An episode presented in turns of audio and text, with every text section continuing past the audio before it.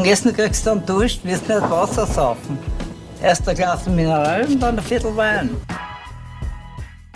Hallo und herzlich willkommen zur 89. Episode des Podcasts Wein für Wein. Mein Name ist Michael. Und mein Name ist Katie. Und wir sind zwei WeinliebhaberInnen, die jede Woche gemeinsam einen Wein verkosten und die Geschichte dazu erzählen. Das Spannende an der Sache ist, dass der eine nie weiß, was die andere mitbringt und umgekehrt. Für einen von uns ist also immer eine Blindverkostung. Du weißt noch, über welchen Wein wir letzte Woche gesprochen haben, nehme ich an. Ich weiß noch, über welchen Wein wir letzte Woche gesprochen haben. Sehr gut. nimmst du richtig an. Ja. Das war quasi der kleine Bruder von einer österreichischen Weinlegende, wobei meiner Meinung nach eine Weinlegende ganz für sich. Ja, Und zwar korrekt. war das der Blaufränkisch Oberer Wald 2012, super schöner Jahrgang, Mhm. vom Weingut Ernst Trebaumer. Der braucht sich halt ganz klar hinter nichts und niemanden verstecken. Nein, nein, nein. Für sich Das alleine super geil. Und nur dazu der Jahrgang 2012 halt perfekt ausgesucht. Jetzt optimal im Trinkfenster. Wirklich, wirklich cool. Danke Voll. dafür. Voll.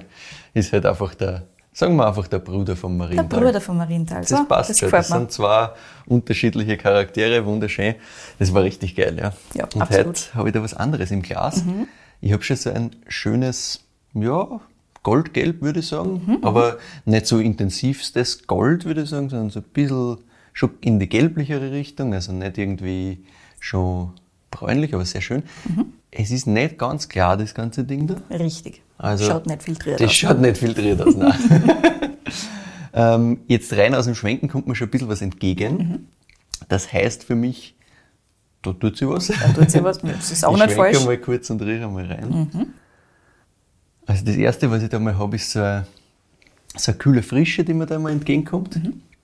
Ich habe so ein bisschen ähm, so in die Richtung gelber Apfelgeschichte, also schon in die Richtung Kernobst finde ich jetzt in der, in der Nase, aber halt sehr gelb alles. Genau. Dann habe ich so ein bisschen so eine, ähm, so eine Würzthematik, die eh eher so in so eine wieder nelkige Richtung, was da alles so dazu passt, was du halt zu so einem gelben Apfel dazu schmeißt. Genau. Ich habe so einen, Leicht reduktive Töne hast du da einen, eindeutig. einen reduktiven Ton ordentlich, ja. Gar nicht so leicht.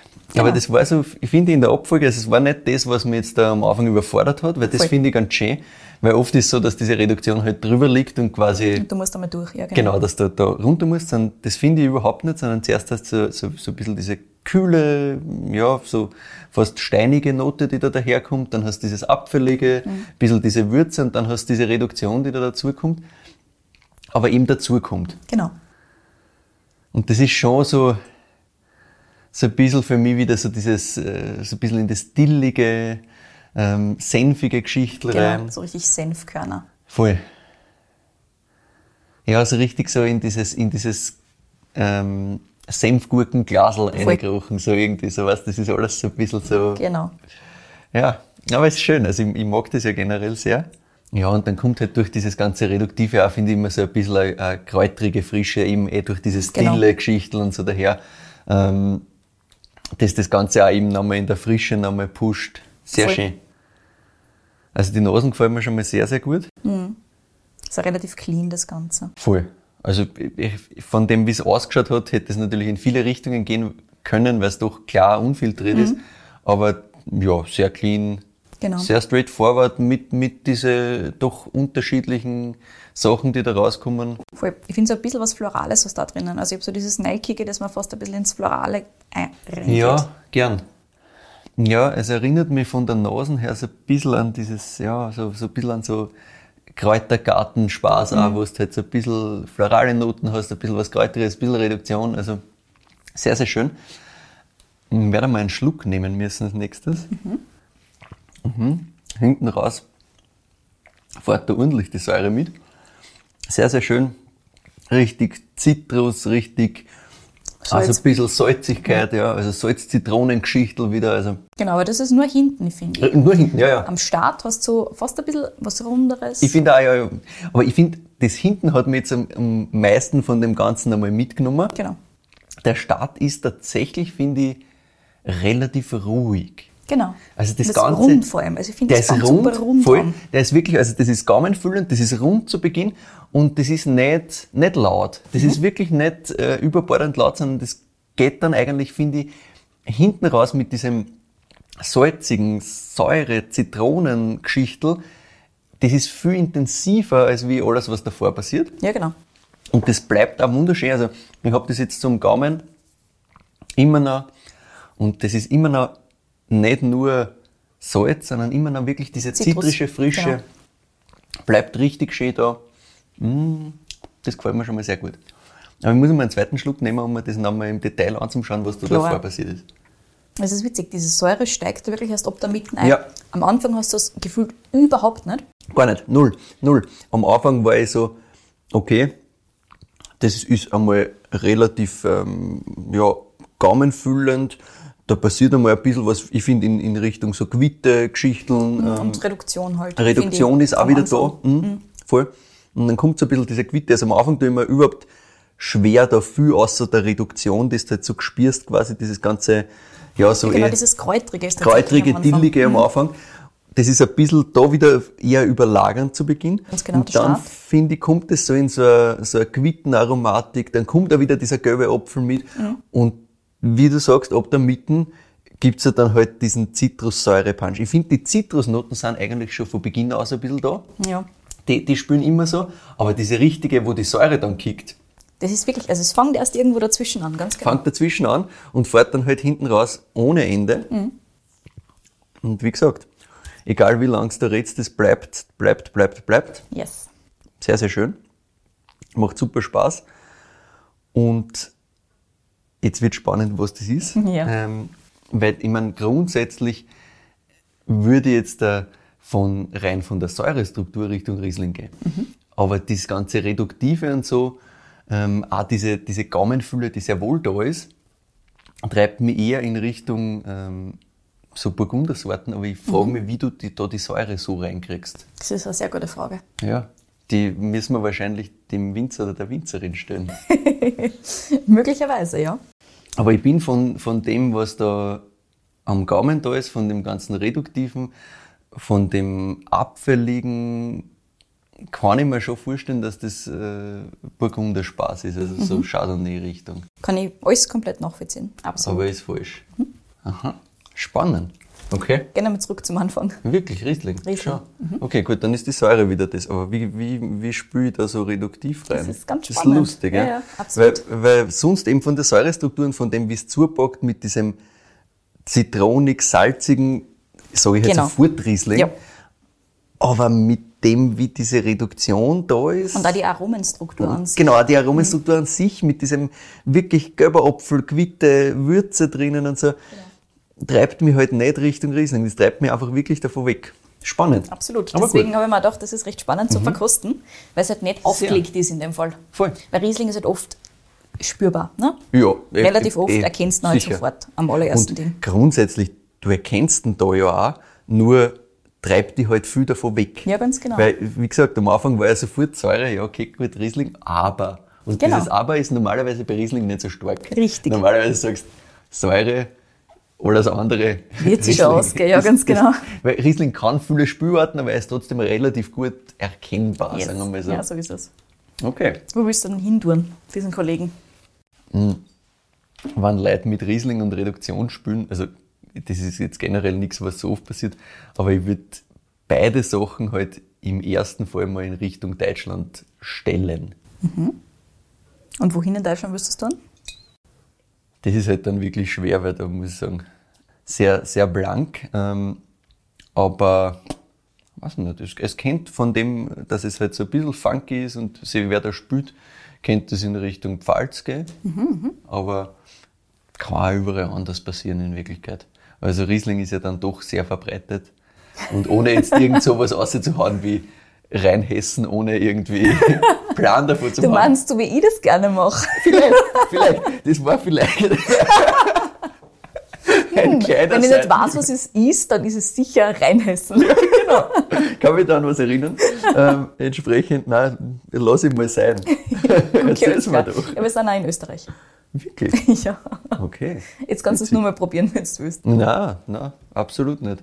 Also, ja, keine Ahnung, halt irgendwo in Niederösterreich. Nein, Nicht einmal das. Steiermark. Wirklich? Okay, wer macht. Okay. Aha. Willst, Ja, gut, das ist ja. willst du noch mal so ein bisschen raten oder hast du irgendwelche Ideen jetzt, wo ich sage Steiermark? Na, eigentlich muss ich da ganz ehrlich sagen, Dieser blanke Blick, na. Nein, wirklich nicht. Also Steiermark, Steiermark Riesling, ähm, das Einzige, was mir zu Steiermark Riesling einfällt, ist Kitzex Sausal, aber wer? Na, also, geht doch. Wer ist tatsächlich eine gute Frage. Das ist nämlich jetzt kein Weingut, das da vielleicht gleich als allererstes einfällt. Gerade in Österreich nicht, witzigerweise. Und zwar sind wir im Sausal beim Weingut Wager Hack. Aha, okay. Wagerhack, ja, sagt mir natürlich was, habe ich sogar schon mal verkostet. Mhm. Auch für geil befunden, aber war dann irgendwie vom Radar wieder weg bei mir. Ja, ganz genau. Sie fliegen halt gerade in Österreich komplett unterm Radar aktuell. Das soll eh wieder ein bisschen geändert werden. Haben sie auch schon in Planung und quasi in Arbeit. Aber es hat auch was damit zu tun, dass 90 Prozent im Export landen von ihren? Weinen. Also Oh, wirklich wirklich der allergrößte Großteil, ganz genau. Aber mehr dazu später.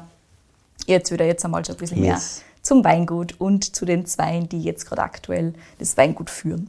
In der Ecken der Südsteiermark, im Kitzeck-Sausal, waren wir ja vor nicht allzu langer Zeit selber mal unterwegs, beim Weingut Haarkamp. Es ist auch so, dass der Hannes und der Rainer Hack, der eben Mhm. das Weingut führt, gemeinsam mit seiner Frau Jasmin, natürlich keine Unbekannten sind und durchaus einmal gemeinsame Sache auch machen. Ah, ja. Ähm, das Weingut Hack ist allerdings ein Tipp, nicht vom Hannes, der hätte mir den Tipp sicher auch gegeben, aber es ist ein Tipp vom lieben Simon. Simon, lieben Dank. Er hat sich nämlich gewundert darüber, dass man das Weingut Hack jetzt nichts sagt, beziehungsweise dass ich noch nie irgendwas von einer verkostet habe.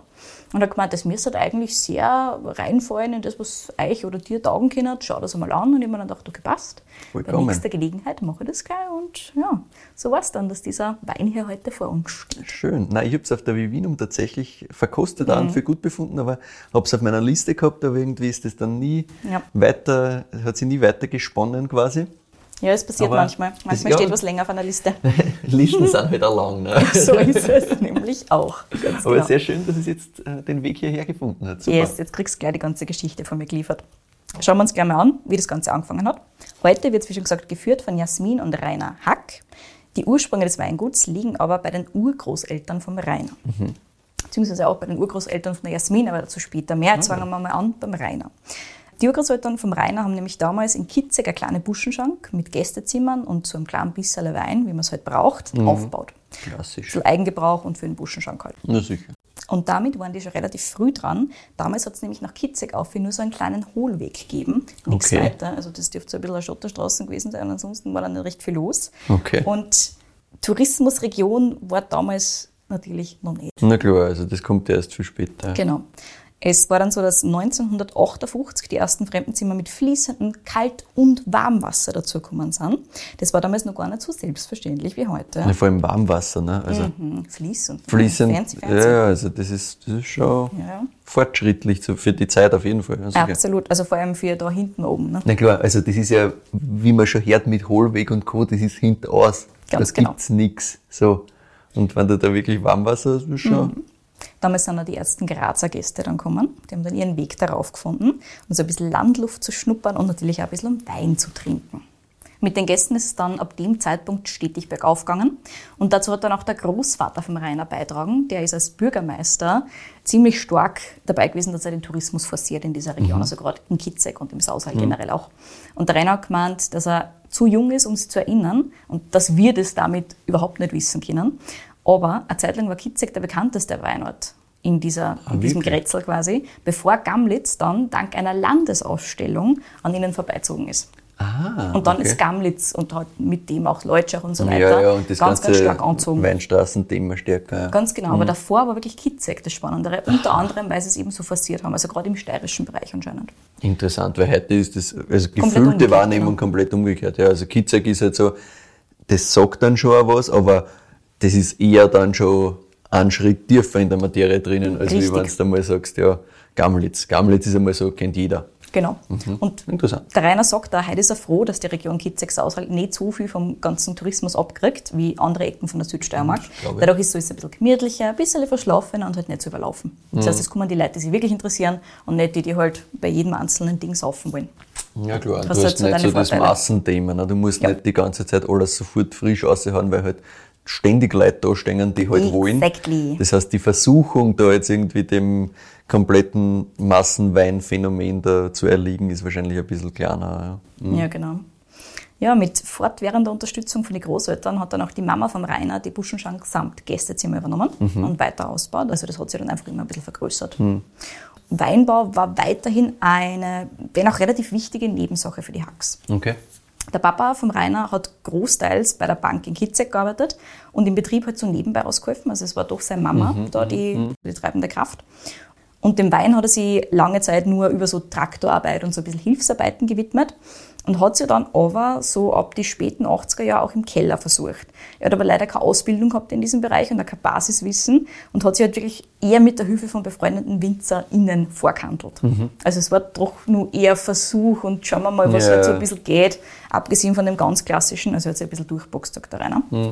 Umso glücklicher ist der Papa vom Rainer dann gewesen, als sein Sohn dann ab 1992 so richtig im Weingarten im Keller zum Mithelfen angefangen hat. Für den Rainer war nämlich schon immer klar, der will was mit Wein machen, der will Winzer werden. Okay. Fertig aus.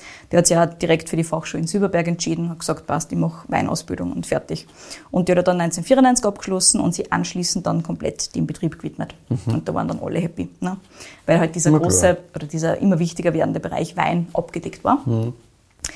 Der Rainer hat schon gesagt, er wäre ganz gerne nochmal weggegangen oder hätte zumindest gerne ein paar Mal Praktika gemacht, aber das war dann aufgrund von traurigen Umständen leider nicht mehr möglich. 1995, also ein Jahr nachdem er so richtig eingestiegen ist in den Betrieb, sind nämlich beide Großeltern relativ kurz nacheinander gestorben. Okay. Und die waren bis dahin beide wichtige und treibende Kräfte im Betrieb. Okay. Der Opa hat das ganze Management im Bereich des Weinguts, also im Bereich des Weins übergehabt.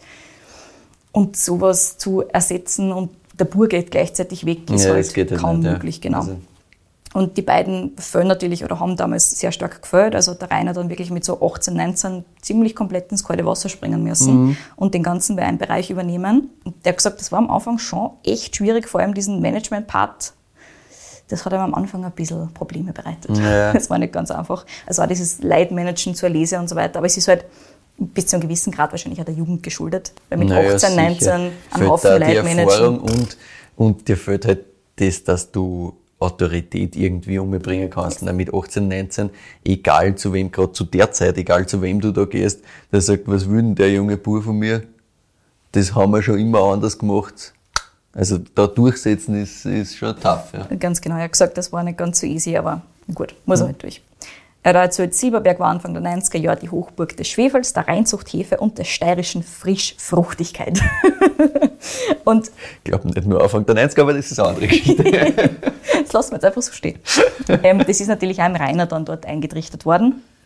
Auf er und seine Familie haben allerdings vorher auch schon andere Einflussfaktoren eingewirkt, die in eine ganz andere Richtung gegangen sind. Schon die Eltern vom Rainer haben nämlich Kontakt gehabt mit dem Franz Hirschmuggel und das war einer von den Winzerinnen und Winzern, die gemeinsam mit so Namen wie Sattler und Thement für einen anderen Weinstil in der Südsteiermark gestanden sind. Also ein bisschen was anderes, hochwertiger, ein bisschen cleaner, ein bisschen reduzierter das Ganze. Und der Franz Hirschmuggel hat damals schon sehr naturverbunden im Weingarten gearbeitet und sehr minimalistisch im Keller, hat der Rainer erzählt. Und der Rainer hat als Jugendlicher einfach ausgeholfen beim Betrieb und kann sich erinnern, dass der Franz Hirschmuggel damals jede Pflanze und jedes Insekt in diesem Weingarten kannt hat. Und das hat ihn sehr stark geprägt. Das hat ihm damals schon taugt, dass der einfach ganz genau weiß, wie seine Pflanzen dann und was da gerade passiert und Ja, was ja. für Tiere da sind und so weiter und so fort. ja, ist cool. Also diese Arbeitsweise von Franz Hirschmuggel hat auch Einfluss auf die Arbeitsweise von den Eltern vom Rainer gehabt, tatsächlich schon, beziehungsweise auf seinen Papa. Das war Ja. einer von den Menschen, mit deren Hilfe er sich durchboxen hat können. Also ist damals zum Beispiel schon spontan vergoren worden. Ah, wirklich? Mhm. Okay. Und als der Rainer dann ans Ruder gekommen ist, hat er es am Anfang einmal mit so ein bisschen Reinzuchthefe probiert. Möglicherweise als Rebellion ein bisschen am Beginn und Mhm. hat es kurze Zeit cool gefunden und dann ist es ihm recht schnell vergangen. Ja, ich glaube am Anfang, also ich stelle mir das am Anfang schon mal cool vor, weil du halt auf einmal sehr viel Macht kriegst. Ne? Weil du kannst auf einmal sehr viel, sehr viel beeinflussen, ohne viel zutun. Ne? Weil du kannst einfach da mal was reinhauen und auf einmal kannst du halt viel verändern, was Genau. die Aromen des Weins betrifft und so. Das stelle ich mir als junger Bursch, wenn du noch nichts gesehen hast, schon mal cool vor, dass ich sage, okay, gerade wenn es davor anders war, Genau. Er probiert einfach einmal. ja, schon. Ja, voll. Und er hat gesagt, wie schon gesagt, es hat ihm ganz am Anfang kurz taugt Mhm. und dann ganz schnell nicht mehr. Ja, klar. Das Weingut Hirschmuggel, mit dem es halt sehr verbandelt waren, ist dann auch kleiner worden. Der Rainer hat so am Rande erzählt, dass sie die Kinder der Reihe nach von Franz Hirschmuggel verabschiedet haben und nicht übernehmen wollten, weil der Franz kein einfacher Mensch war. er hat gesagt, es war okay, weil er halt nur so kurzfristig immer dort gearbeitet hat und dann Ja. wieder daheim war. Ja, klar. Aber er versteht, ja, wieso das nicht ganz so einfach war. so ist der Rainer allerdings zu einem ganz essentiellen Weingarten gekommen für sie, und zwar zur Wilhelmshöhe. Die hat so rund 3,5 Hektar gehabt, also ordentlich groß. Und damit ist der Betrieb dann auf einen Schlag um einiges größer geworden, auch, weil das waren halt vorher ein paar Hektar, nicht viel. Mhm. Das All-Time-High an Hektar war übrigens bei so circa 12 an Rebfläche. Mhm. Und mittlerweile haben Rainer und Jasmin wieder verkleinert. Okay. Apropos Jasmin, jetzt reden wir mal über sie. Mhm. Die hat der Rainer tatsächlich im Weingarten kennengelernt. Ja, das ist ja perfekt. Ja, absolut. Match made in heaven. Und zwar nicht in irgendeinem, sondern in der Wilhelmshöhe. Ah ja, das ist noch besser. Mhm. Fun Fact: Der Weingarten, also bevor der Weingarten zum Weingut Wagerhack und davor zum Weingut Hirschmuggel gehört hat, Mhm. war er im Besitz von der Oma, von der Jasmin. Oh. Mhm. Okay, das hast du jetzt schon gewusst, was das da ist. Super Ja, cool. ganz genau. Ja. Die Familie von der Jasmin hat nämlich oberhalb von der Wilhelmshöhe Mhm. so ein kleines Fleckerl für Zusammenkünfte gehabt und eben genau dort ist die Jasmin gesessen, damals gemeinsam mit ihrer Oma und ihrer Tante und am Nachmittag am Schönen. Und der Rainer ist gerade beim Arbeiten gewesen im Weingarten. Und die Damen haben ihn hochgewinkt, er er soll doch bitte mit einer was essen. Der Rainer hat gesagt, er war gerade beim Pflanzenschutz spritzen und im Gummianzug Ganzkörper und hat sich gedacht, puh, wenn ich jetzt so ausschaue und so fein, dann sitze ich mir da sicher nicht dazu. Liebe auf den ersten Blick. Absolut.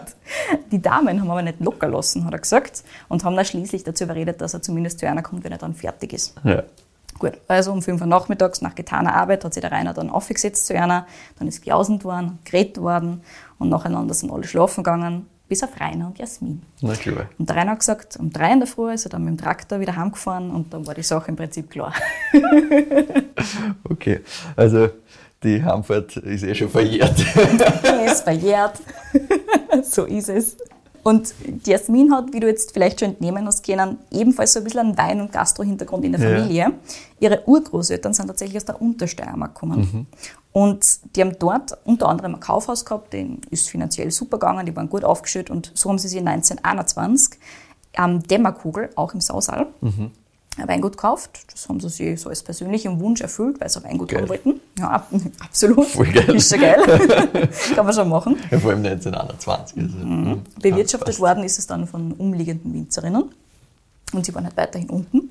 Und im Zweiten Weltkrieg war es dann aber so, dass die Sache für die Familie in der Untersteiermark ganz schwierig geworden ist. Also deutsch sprechend unten war halt ganz, Mhm. Ja, ja. ganz, ganz Nicht kompliziert. gut, ähm, dementsprechend haben sie fliehen müssen, haben dort unten alles verloren und haben zum Glück dieses Weingut am Dämmerkugel gehabt. Und so ist die Familie Ah. aufgekommen. Geschäftstüchtig ist die Familie weiterhin geblieben. Unter anderem hat die Oma von der Jasmin und dann die Familie von der Jasmin generell ein Gasthaus in Graz gehabt, wo natürlich dann auch der Wein aus dem Gasthaus, aus Mhm. dem Gasthaus, sage ich, aus dem Weingut verkauft wurde. Und so hat sich das Ganze sicher. dann wieder gebildet quasi. Und die Jasmin selber hat auch immer so ein bisschen im Weingarten und im Weinkeller mitgeholfen und hat sogar ihren eigenen Wein einmal gemacht zwischendurch. Ah, und der? Rainer gesagt, ja, ja, so ein bisschen Gaudi halber Ausprobiert halt. halt, Ganz ja. genau. Und sie hat sich dann aber für ein Architekturstudium entschieden. Und war überzeugt, dass sie beruflich halt nie was mit Gastro und Wein machen wird. Ist zwar eine coole Geschichte, aber das macht eh die ganze Family, sie macht Architektur. Bis sie dann eben den Rainer kennengelernt hat. Und dann hat sich das Ganze doch ein bisschen geändert. Architektur hat sie fertig studiert, aber dann hat sie sich doch am Schluss ganz dem gemeinsamen Weingut gewidmet. Und der Rainer sagt, das ist eine absolute super Sache und sie machen das wirklich einfach 50-50 gemeinsam. Jeder hat so Bereiche, wo es ihm halt ein bisschen mehr taugt, aber alle Entscheidungen gemeinsam fertig aus.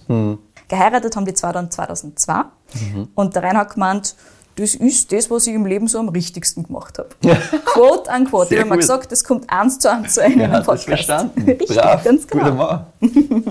Und 2003 ist dann gleich der älteste Sohn zur Welt gekommen.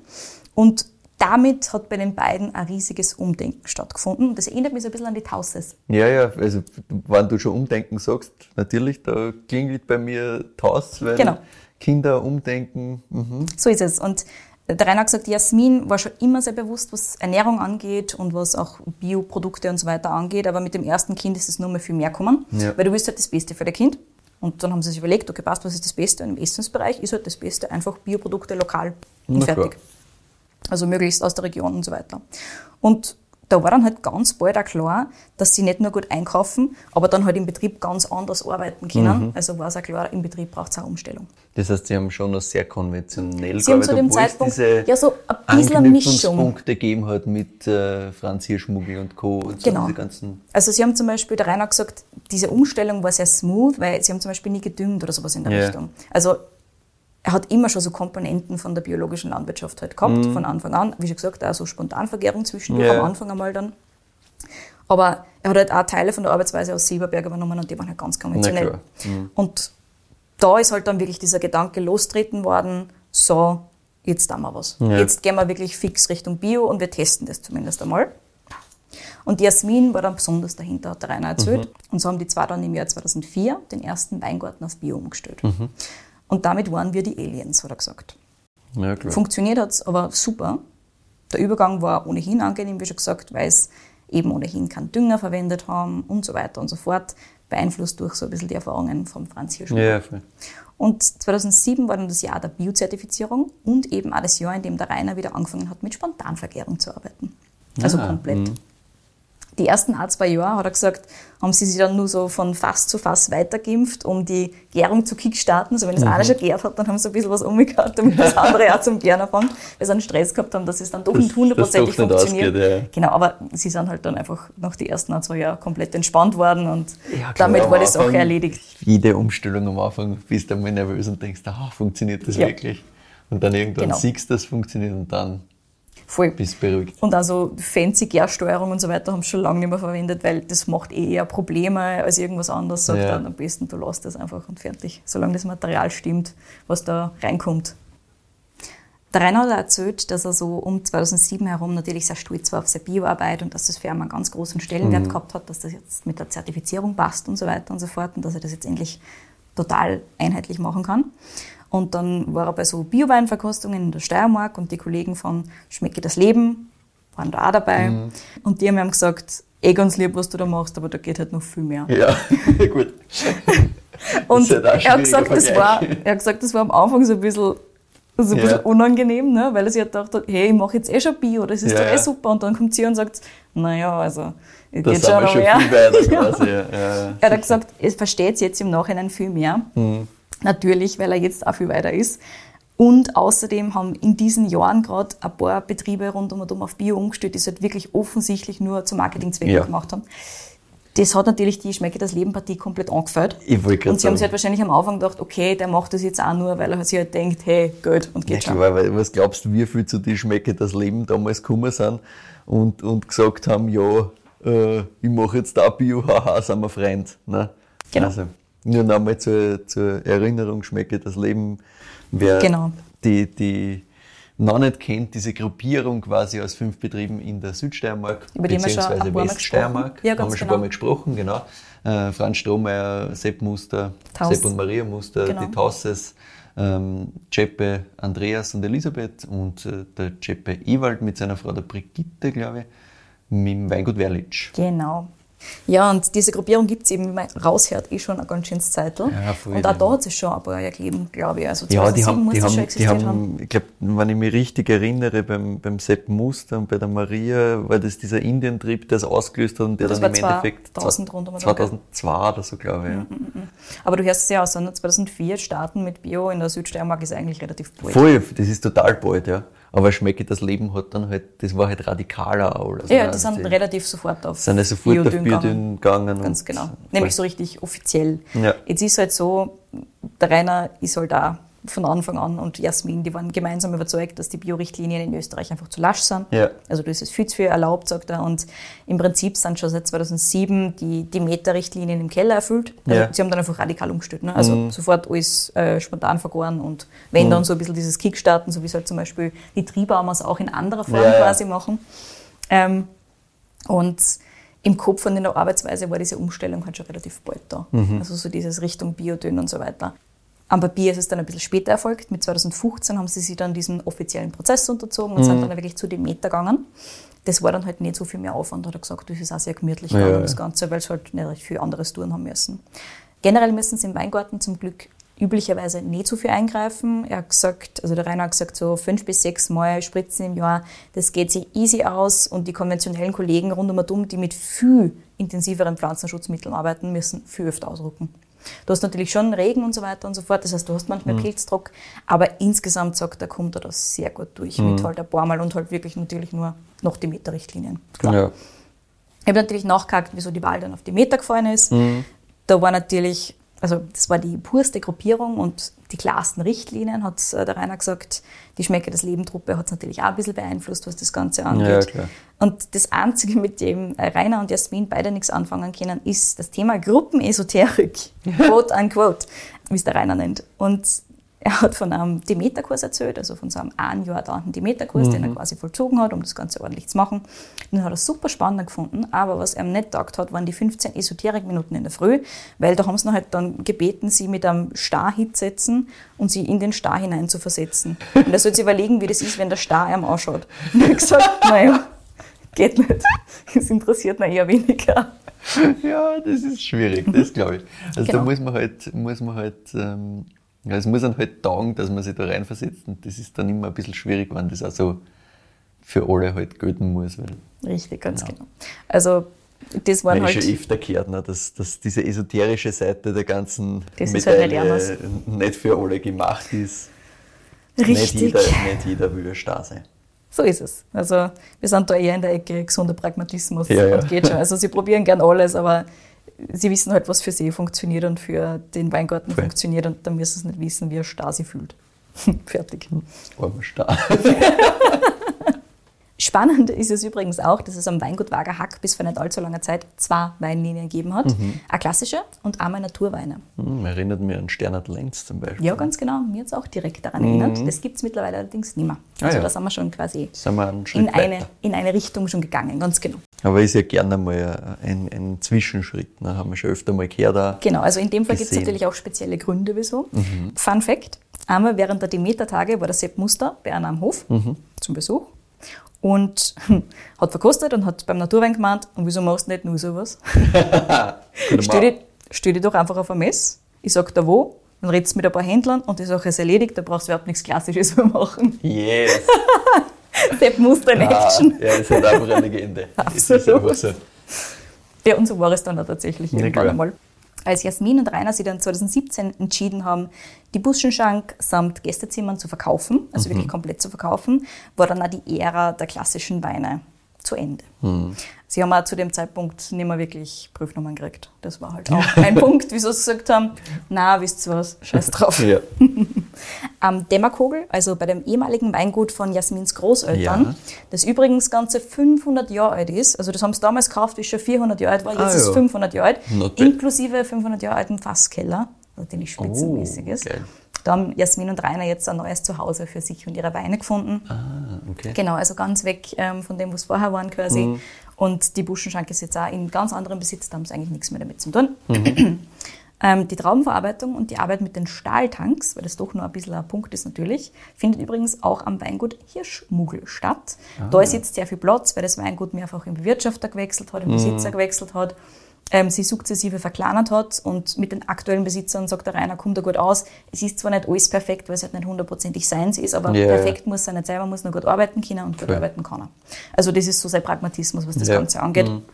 Ansonsten müsste er sich irgendwie komplett neue Hitten daneben hinstellen und ja, und so hat er halt seinen coolen 500 Jahre alten Keller, wo die ganzen Weine reifen können. Das Mhm. ist eh optimal und dieses ganze Arbeiten, Arbeiten kann er halt dann ein Stückerle ma- wegmachen und dann passt die Sache. Wenn das so funktioniert für alle Beteiligten, ist doch wunderbar. Ja, genau.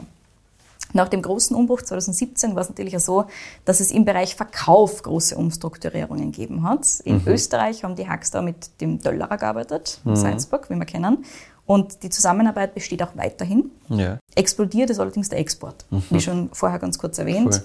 Auf der Milsim Bio Messe in Marseille, klassische Händlermesse, also B2B only, haben es dann im Prinzip gleich beim ersten Mal teilnehmen super Kontakte geknüpft und Händler in mehreren Ländern kennengelernt, die halt super interessiert waren. Der allererste Händler aus Japan ist einer allerdings von einem Weinbaukollegen sogar empfohlen worden und der kommt jetzt einfach jährlich besuchen und dem taugt das voll. Also das war so eins von Geil. ihrer ersten Exportländer quasi Japan. Ja, und ist schön. außerdem landen ihre Weine in Deutschland, in Korea, Dänemark, Schweden, Kanada und USA jetzt eben auch. Und jetzt gibt es auch Interessenten aus Israel und China, ganz frisch. Mhm. Ah ja. Mhm. Genau, das baut sich jetzt eben Spannend. auf. Absolut. Und aufgrund dieser 90-prozentigen Exportrate sind die Wagerhacks oder die Wagerhack-Weine in Österreich gerade eher schwierig zu finden. Mhm. Das wird sich jetzt allerdings wieder ändern, meint der Rainer. Also sobald sich da was tut, werden wir vielleicht eine Story nachreichen. Ja, das wird jetzt in, in Kürze wahrscheinlich passieren. Aber ja, da war es jetzt eine Zeit wirklich, wirklich schwierig, dass man was kriegt. Also, also Mhm. Voll, generell weil, handelstechnisch. Wie gesagt, also ich habe das halt auf der Liste gehabt und habe dann die, die Anknüpfungspunkte auch nicht gehabt, dass ich irgendwie wieder mal wo was gesehen hätte oder mal irgendwo in einem. Döllerer hat es im Onlineshop drinnen, Ja, aber da- auch nur da- sehr vereinzelt.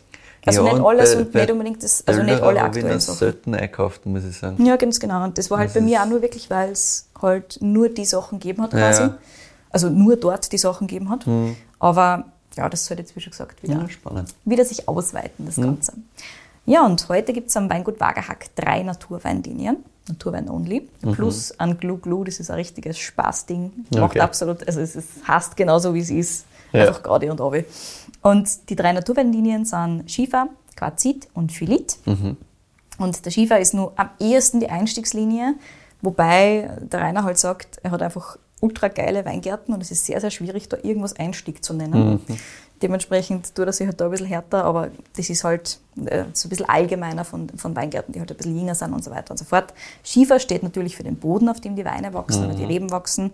Alle Weingärten liegen auf irgendwo zwischen 400 und 600 Metern, sagt der Rainer. Es ist alles sehr karg, umso steiler, natürlich düngen sie nichts, es ist alles Handarbeit. Klar. Klar. Geht ja gar nicht anders so richtig. Und philitischer Schiefer- und Quarzeinschlüsse sind die Besonderheiten in ihrer Ecke vom Sausal. Dementsprechend sind die beiden anderen Linien genau danach benannt. Der Quarzit, sagt er, streut, also der funkelt so richtig, der glitzert so richtig in der Sonne. Dementsprechend hassen die Weine, die nicht Maischef vergoren sind, so. Und Phylitweine sind alle Maischef vergoren, also sie machen sehr viele Maischef vergorene Sachen ab. Ja. Auch super spannend. Und manche sind ein bisschen mehr Maische vergoren, manche ein bisschen kürzer. Je nach Rebsorte, das passen sie einfach an und auch je nach Jahrgang, was der Wein halt braucht. Prüfnummer kriegst du natürlich überhaupt gar keine mehr. Nicht, Seit ja. 2017 nicht mehr. Dementsprechend haben sie sich halt einfach so eine neue Struktur für ihre Weine überlegen müssen und haben gesagt, okay, passt, vielschichtig, ähm, wie der Boden, so hast dann Phylit mit den Maische vergorenen Weinen. Genau. Im Glas haben wir den Riesling Quarzit 2019. Das Jahr war für sie super, hat der Rainer gesagt. Herbst war schön, Leserwetter war spitze. Der Riesling wächst auf Rieden mit so 55 bis 60 Prozent Neigung, also ultra steil. Das macht die Ernte natürlich oder generelle Bearbeitung natürlich nicht einfach. Schönes Wetter hilft aber. Und Maischestandzeit kriegt der Quarzit keine großartige. Die Trauben werden komplett gerebelt, die stehen so maximal zwei bis drei Stunden. Also nur ganz kurz. Und gern dann im Anschluss ans Pressen langsam, gemütlich vor sich hin. Der 2019er war im Dezember fertig, also durchgegangen tatsächlich. In anderen Jahren braucht das Ganze ab und zu auch erheblich länger. Also wird das Ganze dann erst im Frühling irgendwann mal fertig oder im Sommer sogar. Anschließend kommt der Wein dann für zwei Jahre in ein 600 Liter Holzfass. So ein großes. Natürlich kein neues Holz, wie man gespürt. Ja, das ist voll. nur ganz, ganz schwach getoastet. Außerdem so ein bisschen Struktur wollen Rainer und Jasmin aus diesem Holz rauskriegen, aber jetzt nicht Aromen in irgendeiner Form. Ja. Quote an Quote zu Vanille halte ich nicht aus. Ja, Gut. Danke. Gut so. Ähm, der Jahrgang 2020 wird übrigens demnächst gefüllt, also den gibt es in Kürze. Und der wird dann auch im Onlineshop des Weinguts wahrscheinlich wieder verfügbar sein in Kürze. Kostenpunkt ist bei diesen Weinen so um die 26 Euro. Die Phyllit-Geschichten ein bisschen teurer, das sind so um die 29 bis 30 Euro. Und die Einstiegslinie vom Schiefer sind so 15, 16, 17 Euro. Plus, Okay. minus, genau. Schockt mir alles nicht. Yes, indeed. Vor allem, wenn wir wissen, wie die bearbeitet wird Oh, im wow. Kitzex-Haushalt. Aber wenn du es im Glas lässt, das ist, geht sich halt schön aus. Ja. Mhm. Genau. Übrigens kommt jetzt auch ein 2018er Late Release. Der hat dann nämlich zum ursprünglichen Füllzeitpunkt nicht unbedingt gefallen. Die Jasmin hat aber gemeint, sie sieht schon was drinnen, sie wird ganz gerne warten. Der braucht eventuell einfach nur mehr Zeit. Geben wir ihm die doch, schauen Na wir uns das an. Und recht hat sie gehabt, sagt der Rainer. Deswegen wird jetzt gefüllt. Also der hat tatsächlich zwischendurch sogar mal umziehen müssen. War eben ein Jahr länger im Holzfass, dann haben sie das Holzfass braucht und dann ist er eben nur ein Jahr im Stahltank gewesen. Und jetzt geht er langsam in die Richtung, der braucht aber noch mehr Zeit in der Flaschen. Also Okay. es ist nichts für jetzt zum Trinken quasi. Aber so insgesamt hat die Jasmin mal wieder recht gehabt. Ja, Sehr gut. So, jetzt bitte ich dich um deine Bewertung zum Wein und anschließend gibt es einen Ausblick für die Zukunft. Trinkfluss vorhanden. Glas leer. Na, sehr schön. Wie gesagt, es, es geht in eine Richtung, wo ich absolut nicht an ähm, Kitzex Sausal gedacht hätte, muss ich sagen. Aber gut, das ist immer mit Riesling Kitzex Sausal tue ich mir ein bisschen schwer, wie man auch schon in älteren Folgen gehört hat, aber ich möchte da nichts aufwärmen, was Ja. längst vergessen ist. Jedenfalls sehr schönes Ding, ähm, bleibt wunderschön lang am Gaumen, hat eine geile Struktur, macht raus ist richtig Salz Spaß. Dieses, dieses zitronige Zitrusgeschichtel, Salz raus, das macht halt einfach richtig geil. Ist auch was, was äh, jetzt von dem ganzen Natural-Thema, wie gesagt, sehr, sehr clean ist. Ja, genau. Das heißt, das funktioniert durch die Bank. Also das wird vielleicht der eine oder andere beim reinen Ansehen von dem äh, nicht ganz klaren äh, Goldgeld quasi sagen, Herst, was ist das? Aber sobald du das einmal in der Nase und am Gaumen hast, sagst du, ja, ist halt geil. Also kannst, glaube ich, auch einige Leute davon überzeugen, dass diese ganze Natural-Geschichte schon sehr wohl was Geiles an sich hat. Und na, insgesamt sehr, sehr schön. Ich würde dem so ein 9,3, glaube ich, geben. Spitzenmäßig. Ich bin auch bei der 9,3 bis 9,4. Absolut gutes Ding. Wie gesagt, dieses Salz hinten raus ist eben was, was richtig schön kickt. Das Ja. finde ich schon sehr, sehr cool. Und ich glaube, also diese, diese quasi runde Form, die wir vorne dran haben, das ist einfach so ein bisschen das Holz. Mhm. Und ich glaube, das tut einem nicht schlecht, weil wenn es halt nur diese Säure von vorne bis hinten hätte, wäre es vielleicht ein bisschen zu hart am Gaumen von Anfang an. Genau.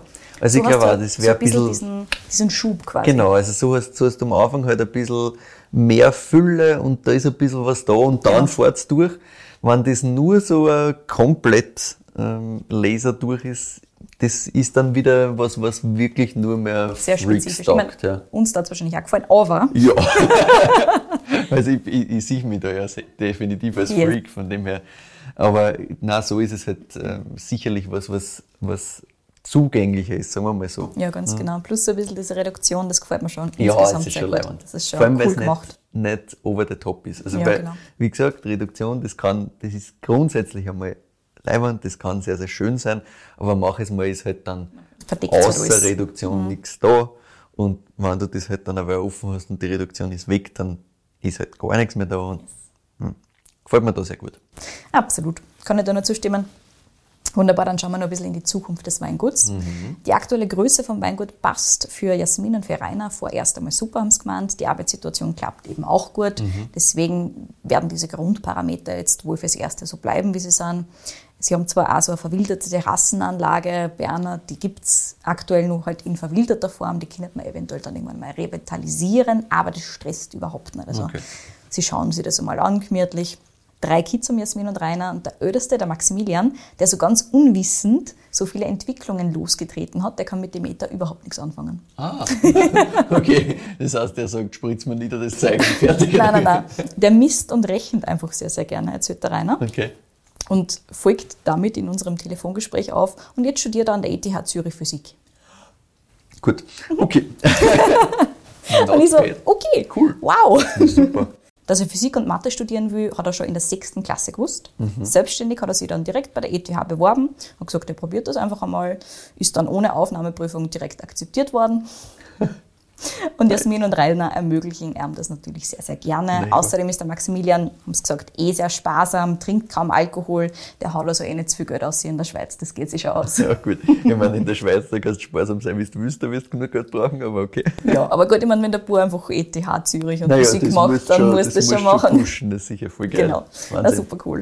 Umso witziger natürlich, dass der sagt, naja, die Meter, ich weiß auch nicht. Ja gut, ich meine, wenn du, wenn du Physik studierst, wirst du, glaube ich, noch einen dicken schwerer, die in einen Stein zu versetzen. Möglicherweise. Und Ja. diese Nichtmessbarkeit für einen, der sehr gerne misst, ist wahrscheinlich auch ein bisschen Ich, schwieriger. sehr, ja. Der Ferdinand, das ist der zweitälteste, also das Sandwich-Kind quasi, der ist jetzt so um die 16, glaube ich, ich habe mir das leider nicht aufgeschrieben, aber so plus minus Mhm. 16 ist er. Der scheint eher der fürs Handwerk zu sein, also eher Mhm. der Handwerker. Der probiert sehr gerne alles Mögliche aus, sagt der Rainer, und interessiert sich für alles. Und der Rainer nimmt den Ferdinand dann auch ganz gerne mal mit in die Werkstatt oder im Weinkeller, da geht er voll gerne mit, wenn es was zum Tun gibt. Also der ist eher so der, der voll gerne mal anpackt quasi und Sachen tut mit dem Papa gemeinsam. Aber natürlich will der Rainer seinen Kids auch nichts aufzwingen und alles ermöglichen. Also Matura müssen sie schon vorher machen, aber danach können sie alles tun, was sie wollen. Na gut. Also nicht so wie der Hans-Peter Ziereisen, der sagt, na ja, bloß nicht irgend so was, eine Lehr müssen sie machen. Ja, genau. ähm, die Kids sollen da schon, wenn möglich, Matura machen und danach Mhm. können sie dann nicht tun, was sie wollen. Die Jüngste, die Theresa, ist jetzt zehn, die hat noch sehr viel Zeit, um sich zu überlegen, was sie einmal machen will. Ja. Aber gut, ich meine, Rainer und Jasmin sind eh noch lange nicht fertig mit ihrem Weingut. Also jetzt sollen die Kids einmal tun, was sie wollen und danach können sie dann sagen, weiter. machen wir weiter oder machen wir nicht weiter. Und auf Basis dessen entscheiden sie dann, ob sie wieder ein bisschen Rebfläche dazu nehmen oder eben nicht. Der Rainer hat gesagt, er sieht jetzt für die Zukunft, vor allem vom Kitzex Ausal und generell auch von der Südsteiermark, kein Riesenproblem, da wird es schon noch Flächen geben und so weiter ja. und so fort. Also das wird schon passen. Voll. Da gibt es halt trotzdem immer eine Fülle Buschenschank-Sachen und Genau. kleinere Sachen, wo irgendwo. Voll. Und auch größere, die nicht weitergeführt werden. Nicht So, weitergeführt wird. Beispiel ja, hier genau. Schmuggler, Ja. ne? war halt nicht klar und ist halt komplett, hat sie quasi komplett aufgelöst. Mhm. Und dementsprechend sagt er, da findet man immer noch was, wenn wir wirklich was wollen. Auch Ja. coole Sachen. Voll. Plus, wie du gesagt, ein bisschen was gibt es ja noch. So, und sehr gerne wird der Rainer in den nächsten Jahren auch die tierische Komponente im Betrieb wieder unterbringen. In der Corona-Zeit haben sie sich als erstes einmal Händeln angeschafft. Neun Stück davon wohnen jetzt bei einer. Und die Theresa besteht vehement darauf, dass die nur Eier liegen dürfen, aber auf keinen Fall auf das Teller kommen dürfen. Sehr gut. Also die Händeln leben für immer und ewig, hat sie beschlossen. Okay. Und Wird noch spannend, aber hoffen wir, dass zumindest eine Zeit leben. Ja, ja. Ähm, spannend waren für den Rainer Schafe im Weingarten. Das Mhm. gustet man total, hat man Klar. rausgehört. Ähm, diesbezüglich ist er auch witzigerweise viel mit den Triebbaumers in Kontakt. Ah, ja, und diesbezüglich haben wir gerade in der letzten Folge extrem viel gehört. Also wer die Ansätze nochmal hören möchte, Mhm. geht's damit zurück. Da haben wir einiges diesbezüglich. Schafe sind besser als Menschen. Schafe sind besser als Punkt. Menschen, ganz genau. Der Rainer, glaube ich, ist auch aktuell Team Schaf. Sehr, sehr teamscharf, genau. Und er schwankt aktuell nur so ein bisschen hin und her, welche Rasse es werden soll, ob es kleinere oder größere es werden sollen. Weil die Triebheimer sind anscheinend eher kleinere. Und dann haben wir am Anfang gedacht, okay, das ist cool. Und dann hat er sich gedacht, na, größere wären auch cool, aber kleinere sind kompakter und praktischer, also ist vielleicht das wieder. Wir sind noch nicht ganz am grünen Zweig. Aber es, es ist halt auch so, dass die Jasmin noch überzeugt werden muss. Ah ja, okay. Das ist, glaube ich, ein bisschen wichtiger, als ob es ein großes oder ein kleines Ja, Schaf werden darf. Aber er kann sich ja dabei überlegen, was er gern Was er gerne groß, hätte. groß klar Exactly. hätte. Ob Ja, es die dann was wird, entscheidet wer andere Ja. quasi. Die Jasmin ist aktuell nur so ein bisschen besorgt, ähm, ob sie dann dauerhaft daheim angebunden sind mit Versorgung und Verpflegung von den Schafen und so weiter. Aber der Rainer sagt, das Tieren- geht schon. Bei Tieren schon immer so Ja, Thema. genau. Ähm, aber wie schon gesagt, der Rainer ist schon sehr, sehr, sehr, sehr, sehr begeistert von der Idee. Ich habe gesagt, ich drücke ihm die Daumen und hoffe, die- dass die Jasmin auch dann irgendwann einmal begeistert ist von dieser Idee. Aber ja, der Rainer sieht wirklich schon auf seinem Hektar Wiesenfläche, die er da auf der Wilhelmshöhe hat, neben die Weingärten, jetzt schon die Schafe im Sommer grasen vor seinem inneren Auge, bevor sie dann nach der Lese in den Weingarten gehen dürfen. Und die Theresa hat natürlich den Eltern auch schon erklärt, dass die Schafe nicht gegessen werden dürfen. Ja. auch die Schafe leben für immer. Habt ihr es verstanden? Sehr gut.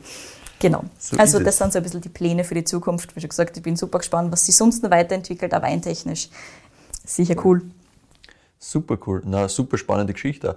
War, war überhaupt nicht auf meinem Schirm so, dass die doch sehr früh eigentlich mit dem ganzen biologischen Thema angefangen haben. Das habe ich immer sehr spannend gefunden. Ja, und, und auch sehr interessant, dass halt der, der Schritt von ähm, biologischer Bewirtschaftung zu dann Demeter und Biodünn quasi doch ein relativ langes Zeitfenster Ja. dazwischen, weil da gibt's da gibt's ja zwei Ansätze, entweder dieses Sofort. eins nach dem anderen und halt einmal einzelne Sachen Ja, genau. übernehmen und irgendwann dann voll reinkippen, oder halt die, die wirklich dann gleich merken, ui, das ist nicht genug, wir müssen gleich noch mehr. Voll. Aber wie Man- du das beschreibst, diesen Pragmatismus, das klingt halt auch so, ich nehme mal die Sachen, die funktionieren und dann langsam komme ich vielleicht dorthin, dass ich das auch mache, wenn das Sinn macht. Und genau. Und ich meine, wie schon gesagt, also in vielen Belangen haben sie ja von Anfang an schon Voll. sehr, sehr stark Richtung, Voll. Mhm. im Prinzip Richtung Biodynamik gearbeitet. Wahrscheinlich am Anfang, ohne es wirklich zu checken. Dass zu das so wissen, leicht ja. gegangen Ja. also dass dieser Übergang keine große Hürde mehr ist. Ich glaube, das ist halt nur mal so ein bisschen was, ne? weil du hast halt dann trotzdem Schulungen, die du machen musst, du hast halt diese ganzen Sachen, die du erfüllen musst. Und du musst die Nur zertifizieren mit Prüfungen lassen. und so weiter. Geld. Also Genau. es sind schon viele Faktoren. Du hast natürlich Schwellen, die dich da ein bisschen davon abhalten. Voll. Aber für sie war es dann wirklich so dieses, dieses sehr puristische im Demeter, das ihnen gefallen hat. Diese Ja. ganz klaren Richtlinien, relativ streng, das war, da haben sie sich sehr wohl gefühlt Mhm. damit und deswegen gesagt, okay, passt. Jetzt ist es Zeit, jetzt machen wir das dann auch. Plus, ich meine, wenn du halt drei kleine Kinder hast, ist wahrscheinlich auch ein bisschen schwieriger, dass du den ganzen Spaß machst. Auch korrekt. Versus, ja, wenn also du das halt ein kommt dazu. bisschen öder hast schon. Das kommt dazu, ja, oder wenn du gar keine Kinder hast. ja, Sie- richtig, ganz Mhm. genau. Ja, Ja. sehr schön. Ja, danke, dass du das Weingut Wagerhack hier mitgenommen hast. Sehr, sehr spannend, sehr, sehr schöner Wein. Ähm, bin sehr gespannt, da noch mehr zu verkosten natürlich in den nächsten Mhm. Wochen, Monaten und Jahren. Super interessant. Danke dir dafür.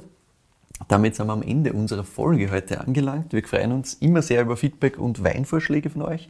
Im Moment trudeln gerade wieder sehr, sehr viele ein. Ich glaube, Yes. bei dir auch. Danke. Die Liste wird länger und länger. Wir versuchen alles abzuarbeiten. Es dauert immer ein bisschen, also keine Sorge. Das dauert manchmal ein bisschen sehr lang, aber ja, wir arbeiten ja, aber wir sind dran und das ist halt immer so, da musst du einerseits halt dann mit Weingut äh, in Kontakt kommen, das ist, mach es mal gar nicht so einfach. Die Weine musst du mal besorgen, weil ich will halt nicht irgendwo in Kontakt sein, wo ich die Weine jetzt gerade im Detail nicht kenne, aber wenn ich schon mal vor ein Jahr, zwei Jahr verkostet habe oder so, ich will mir das halt jetzt anschauen, sagen, ja passt, finde ich geil und dann, weil Qualität ist halt das, was uns wichtig ist und was uns halt auch irgendwo ausmacht, finde ich. Ja, deswegen bitte habt ein bisschen Geduld für uns. Wenn ihr neue Weinvorschläge für uns habt und wir haben nie genug, schickt uns die gerne an entweder kedi.weinfürwein.at oder an michael.weinfürwein.at. Achtung, bitte nicht an beide schicken. Sonst ist keine Überraschung mehr, das wäre schade. Was ihr auch machen könnt, um uns ein bisschen zu helfen, ist, dass ihr uns einfach auf Spotify und Apple Podcasts folgt und uns dort auch bewertet. Das kann man machen. Das hilft uns sehr viel weiter, weil dann werden wir einfach noch ein bisschen mehr anzeigt. Auf Instagram findet ihr uns auch unter Wein für Wein. Dort und auf unserer Website weinfürwein.at findet ihr immer eine kleine Zusammenfassung der jeweiligen Episode mit Verkostungsnotizen und Co. Danke fürs Zuhören und bis nächste Woche.